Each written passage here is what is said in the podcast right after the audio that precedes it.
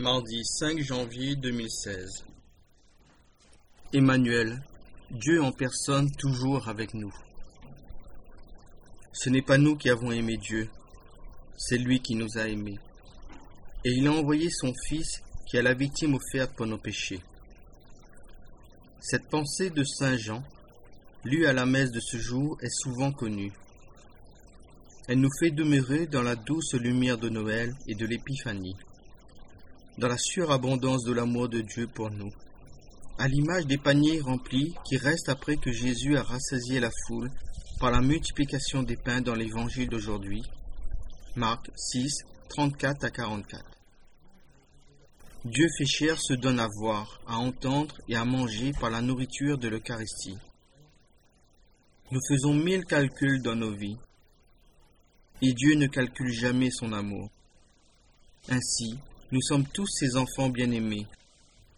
Ne cessons pas de rendre grâce à Dieu pour son amour infini lorsque nous le contemplons dans la crèche. En ce début d'année, nous pouvons parfois avoir l'impression que nous sommes pris en étau entre le marteau et l'enclume, entre le bien et le mal. Nous sommes parfois travaillés par la pensée inconsciente que Dieu est certes à nos côtés, mais que le mal peut être plus fort que lui en raison de certains événements politiques et personnels. Deux forces opposées qui s'affrontent, la victoire basculant tantôt dans un camp, tantôt dans l'autre. Cette opinion s'appelle le manichéisme. Elle se révèle incompatible avec la foi et rejoint plutôt l'esprit des films Star Wars. Reprenons le fondement de notre foi. Ce n'est pas nous qui avons aimé Dieu, c'est lui qui nous a aimés et il a envoyé son Fils qui est la victime offerte pour nos péchés. Dieu n'est pas une force. Son nom, Emmanuel, signifie Dieu avec nous, qui s'engage ainsi personnellement auprès de nous depuis la première fête de Noël. Lui, le Créateur du ciel et de la terre. Jésus a été plus fort que la mort à Pâques, le pire des maux. Alors, il nous fait partager sa victoire et le mal ne peut pas nous dominer. Où est-elle, ô mort, ta victoire? Grâce soit à Dieu qui nous donne la victoire par notre Seigneur Jésus-Christ. 1 Corinthiens 15, 54-57. Comment trouver et s'abandonner au vrai Dieu? En cette période de Noël, la méthode de Sainte Thérèse de Lisieux peut nous aider. C'est sa petite voix qu'elle formule ainsi. Jésus ne demande pas de grandes actions, mais seulement l'abandon et la reconnaissance.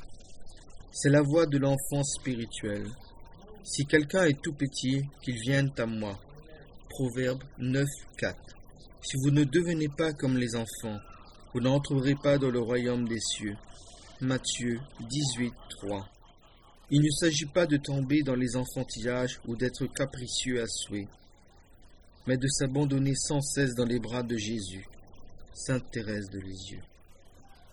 Espérer son soutien, ne pas être obsédé par les défauts des autres, mais admirer leurs qualités.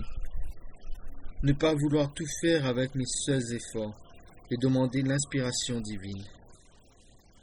Ne pas penser aux seules peurs qui paralysent, ne pas rechercher ce qui brille, mais se réfugier dans les bras du Père ne pas se décourager et découvrir qu'on est aimé par lui.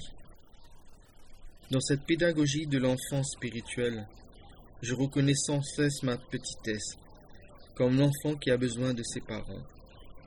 Alors ma confiance en Dieu devient plus ferme, parce qu'elle repose sur son amour indéfectible.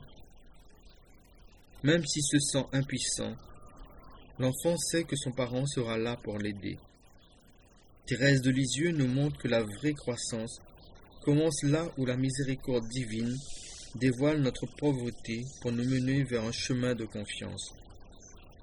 Celui-ci passe nécessairement par un combat spirituel, par une purification de nos manières de voir et d'agir. Il s'agira de mourir à une partie de nous-mêmes. Georges Bernard Noss va ainsi dire à l'une des religieuses dans son dialogue des Carmélites une fois sorti de l'enfance, il faut très longtemps souffrir pour y rentrer. Comme tout au bout de la nuit, on retrouve une autre aurore. Suis-je redevenu un enfant?